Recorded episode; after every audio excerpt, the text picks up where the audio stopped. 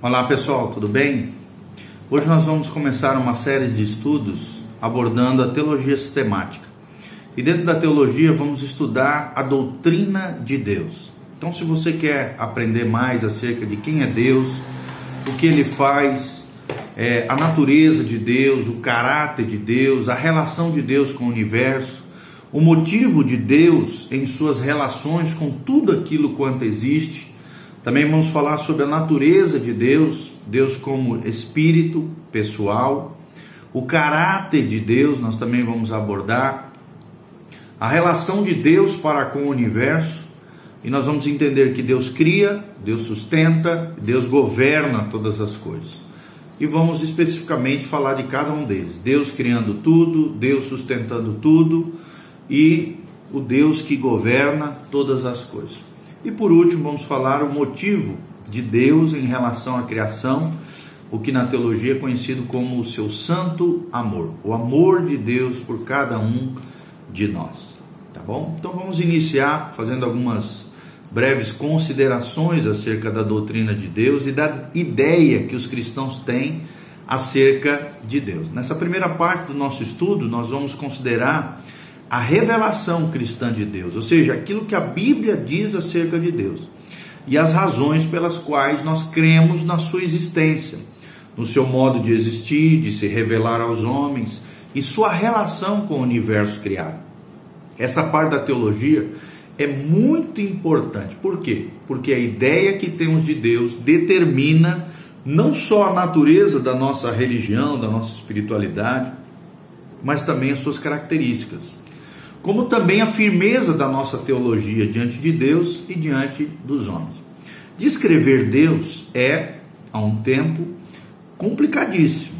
Descrever a nossa teologia também já não é fácil. E definir nossa religião também é uma tarefa complicada. Mas nós aprendemos que um sistema religioso, um sistema né, de espiritualidade, é forte ou fraco segundo a sua ideia de Deus. Da importância de nós termos uma visão correta, equilibrada, bíblica de quem é Deus. Se a ideia de Deus é parcial, é imperfeita, assim também será todo o nosso sistema de crença, sistema teológico. Por outro lado, se a nossa ideia é verdadeira, condiz, é coerente com o que a Bíblia diz, é digna, é correta, todo o sistema de crença doutrinal, teológico será igualmente verdadeiro, digno e correto. Então, vamos pensar um pouquinho só mais sobre isso e vamos discutir, né, sobre essa matéria, reconhecendo, é claro, que de antemão a nossa fraqueza, a nossa limitação, confessando também a nossa falta de capacidade, pedindo ajuda daquele que almejamos conhecer e descrever, que é o nosso Senhor. Deus, na Sua palavra, se revela a nós, homens, pecadores, falhos, pó da terra. E é nesse assunto que necessitamos de todas as qualificações para esse descobrimento da verdade, porque se errarmos aqui, o resto do nosso estudo certamente será completamente cheio de equívocos, de erro. Então, que haja sempre no seu, no meu coração, humildade e o dom da devoção, devoção a Deus, devoção do nosso espírito diante do Senhor nesse estudo, para que realmente sejamos é, precavidos e estejamos longe de todo e qualquer erro. Que nós possamos nos revestir de humildade, desse espírito diligente, verdadeiramente cristão. Porque Deus, que Deus tenha misericórdia de nós e nos abençoe e faça resplandecer o seu rosto sobre nós, nos dando toda a capacidade e graça diante do nosso Senhor. Ok? Que ele brilhe o seu rosto sobre nós, como diz o salmista no Salmo 67, para que se conheça na terra o seu caminho e entre todas as nações a sua salvação. Salmo 67, 1 e 2. E para a conveniência né, do nosso estudo, desejamos aqui dar uma definição da ideia cristã de Deus. Após, né, após esse fato, nós iremos desenvolver de maneira detalhada cada um dos tópicos e cremos que só assim nós podemos ter uma ideia nítida, compreensível, inteligível do, desse assunto tão primordial, tão importante para a fé cristã. Tá. Primeiro, uma breve definição de Deus. O tema, é claro, como já falamos, por demais é vasto, sublime, né? para uma definição completa e satisfatória, tanto para Deus quanto para os homens. Mas temos sim na revelação cristã material necessário para uma objetiva definição, definição cristã de Deus. Por exemplo, a Bíblia diz: nós somos justificados, né? E, e nós somos capacitados por Deus para buscar em Deus essa definição em Sua palavra. Sabendo, é claro, embora desde o princípio que forçosamente ele há de ser é, essa definição que nós, nós damos de Deus será um tanto, claro que imperfeita, porque é humana e o que é humano é limitado, falando de um Deus infinito.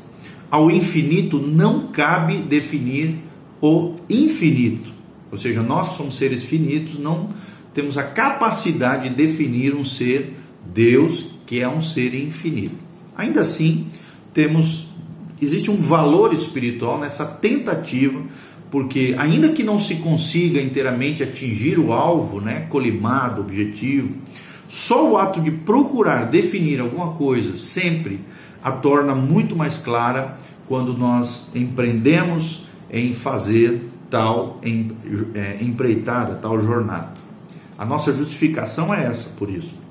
Está em que tentamos é, nós definirmos Deus poderemos é, alcançar a respeito dele uma ideia mais clara, né, mais transparente, mais facilitada, compreensiva, racional e espiritual, adequada, é claro, com tudo aquilo que a Bíblia diz na sua palavra, tá? Então entende-se por definição de Deus aquilo que se baseia na, na revelação cristã, ou seja, com uma, uma breve revelação é, cristocêntrica, é claro, e descobrimos essa ideia que Jesus tinha com referência a Deus nessa tarefa de mergulharmos nas Escrituras. Sabemos que Jesus veio a este mundo a fim de revelar aos homens o próprio Deus, o Deus Pai, e a si mesmo também como Deus. E sabemos também com certeza que ele cumpriu tal missão, porque ele mesmo disse aos seus discípulos certa ocasião. Presta atenção. A Bíblia diz, né? Jesus falou: "Quem me vê a mim, vê o Pai". Então devemos sim trabalhar com afinco a fim de descobrir o que, que Jesus revelou acerca de Deus Pai. Para alcançarmos isso, e é possível isso, estaremos seguros de, de haver atingido a verdadeira ideia de Deus, com um fundamento sólido para a nossa teologia sistemática. Para quem não sabe, teologia sistemática é o estudo acerca de Deus, teologia, sistemática de forma organizada as doutrinas cristãs organizadas de forma compreensível, racional, organizada, a ciência, o estudo acerca de Deus e as doutrinas que se referem a ele é o que nós chamamos de teologia sistemática. O método que nós vamos utilizar nessa definição será o mesmo utilizado por Jesus Cristo. Jesus não enunciou um a um os atributos de Deus mas ele se serviu de expressões que fossem compreensíveis em sua época, aqueles que estavam lá nos seus tempos, e através desses fatos importantes falou acerca de Deus. O método de Jesus era mais sintético do que analítico, mais sugestivo do que exaustivo. E Jesus procurou deixar essa ideia clara e precisa de Deus, claro, é, mas não uma ideia analítica. É o mesmo método que, que, é, que queremos aqui adotar junto com vocês. Tá bom? Procurando dar essa breve definição e lembrando sempre que definição não terá por fim esgotar o assunto, porque ninguém jamais conseguiu esgotá-lo. Limita-nos então, é, muitas vezes, simples sugestões em razão da impossibilidade de incluir numa definição tudo quanto dela deveria fazer parte. Trataremos então com isso de selecionar e discutir os elementos essenciais acentuados pelo próprio Jesus, para que possamos adquirir essa noção mais perfeita de Deus, tá bom? A nossa definição de Deus é o seguinte: Deus é espírito pessoal, perfeitamente bom, que em seu santo amor cria, sustenta, e dirige tudo. Eu vou repetir: Deus é espírito pessoal, perfeitamente bom, que em seu santo amor cria, sustenta e dirige tudo. Nessa própria definição de quem é Deus, nós envolvemos os seguintes, seguintes pontos que vamos falar um pouco mais acerca dele. Primeiro, a natureza de Deus. Em primeiro ponto, nós falamos que a natureza de Deus, ele é um espírito pessoal. Segundo momento, nós falamos do caráter de Deus, ou seja, Deus é perfeitamente bom. Terceiro momento, nós falamos da relação de Deus com o universo criado. Ele cria, ele sustenta e ele dirige e governa todas as coisas. E um quarto momento, um motivo de Deus em suas relações para com tudo aquilo que existe, que é o que nós chamamos de santo amor.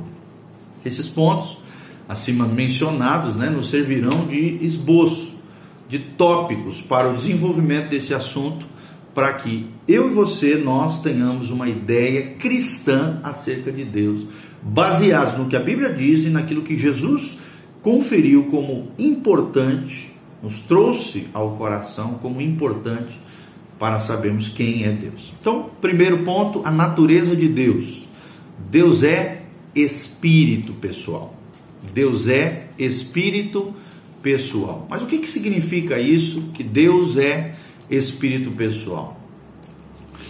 Uma coisa difícil de se definir é o que é o espírito, né? Muitas vezes é, a gente tem uma, até uma conotação negativa dizendo aquilo que não é o espírito. Mas nós vamos dizer que o espírito não é material, ou seja, não é do mundo material nem da matéria procedente, ou seja, não vem da matéria, do mundo físico. Não há possibilidade de reduzir a matéria ao espírito. Há entre um e outro uma barreira que são intras, intransponíveis. Espírito está aqui, matéria está aqui. São de natureza diametralmente opostas, diferenciadas. E essa definição negativa, porém, não nos satisfaz, claro, inteiramente, porque por ela ficamos cientes do que o espírito aio é e não daquilo que ele aquilo que ele não é, em vez daquilo que ele é. Desejamos então saber o que o que o espírito é. Por isso procuraremos uma definição no sentido positivo, uma definição positiva do que ele é. Há uma ideia muito comum mas muito errônea, né, de que o homem tem alma ou espírito, quando na realidade o homem não é outra coisa senão alma ou espírito. É, é, por exemplo, o homem que tem corpo, é o homem que pensa, que sente, que quer. A matéria não tem raciocínio, nem sentimento, nem vontade. O homem, portanto, é, portanto, é constituído de certos, certos poderes, capacidades, que não pertence ao corpo, mas ao próprio homem, o qual é, como já dizemos, dissemos, né, alma e espírito, ou alma ou espírito para alguns. Por isso a nossa compreensão de Deus como espírito perfeito depende, claro, em parte da compreensão que temos de nós mesmos, seres humanos, tripartidos, corpo, alma e espírito. Tá bom? Dizemos a, é, diz-nos a Bíblia que o homem foi feito à imagem de Deus, o que na língua latina significa imago Dei. E assim sendo, uma das melhores maneiras de conhecer a natureza de Deus é conhecer a nossa própria natureza, natureza humana. Como espíritos que somos, vocês sabem, todo ser humano é dotado de um espírito humano, que é diferente do espírito de Deus por termos esse espírito humano, somos dotados de poder para pensar, poder de amar, poder de querer. Temos razão de crer que Deus também tem os mesmos poderes, claro que uma dimensão muito maior e incomparável com o homem, mas tem os mesmos poderes que caracterizam também o nosso espírito, já que fomos feitos à imagem de Deus, a imago Dei. Uma das maiores dificuldades que nos deparamos, né, que nós nos deparam, que nos deparam, é quando procuramos pensar no espírito. É que sempre temos pensado no homem como tendo certa forma. Porém, é tão fácil, depois de acostumados, pensarmos em certos poderes como antes nos era ao pensarmos na forma desses poderes. É como fazemos a respeito da eletricidade. Não lhe damos forma, porém pensamos nela em termos de poder, de energia. Assim é que devemos fazer em relação ao espírito. Pensar nele em termos de poderes, e esses poderes são pensar, amar e querer. Deus é então um ser que sabe, que sente e que tem vontade própria. Que sabe, que sente e que tem vontade própria. Não será mais necessário definir espírito, que já falamos sobre isso, o valor desses poderes espirituais que temos: poderes de pensar, poder de amar, poder de querer. O espírito, portanto, é um ser real, verdadeiro, mas invisível, constituído de poderes de pensar, sentir e querer. Ainda mais de consciência própria e também de direção própria. Consciência própria e direção própria. Essa é uma das essências do espírito. E quanto a essa essência do espírito, nada podemos declarar porque não nada sabemos senão o que aprendemos das manifestações mediante os poderes já mencionados. A essência do espírito, como da vida, da eletricidade, é coisa, é claro, desconhecida. Isto, porém, não quer dizer que o espírito é desconhecido, porque assim como conhecemos a vida, a eletricidade, pelas suas manifestações diversas, igualmente conhecemos o espírito, o, o ser espiritual, ok? Então, é, é desnecessário, claro, citar passagens da Bíblia para provar que Deus é Espírito, visto como toda a Bíblia, em especial o Novo Testamento, do princípio ao fim, está repleta de ensinamentos que abordam esse, esse, esse, essa proposição. Verdade é que no Velho Testamento Deus se apresenta debaixo de certas formas, mas nunca se confunde com a matéria. O ensinamento da Bíblia é que Deus é Espírito e importa, como diz, né? João capítulo 4, que os seus adoradores o adorem em espírito e em verdade. Convém que notemos nessa passagem que além de espírito, E maiúsculo, Deus é espírito, E maiúsculo, perfeito. Seus pensamentos são perfeitos, seus sentimentos são puríssimos, sua vontade é santa, perfeita, sua consciência é própria e tem absoluta determinação própria autodeterminação. É o que Deus tem, tá bom? Não queremos dizer, claro, que com isso que o espírito, que um espírito perfeito é aqueles cujos poderes sejam perfeitos, mas antes um espírito na qual se realiza também um perfeito equilíbrio e perfeita harmonia entre todos os poderes. Só Deus tem essa perfeita harmonia, esse perfeito equilíbrio entre todos os poderes. Só Deus tem essa perfeição divina.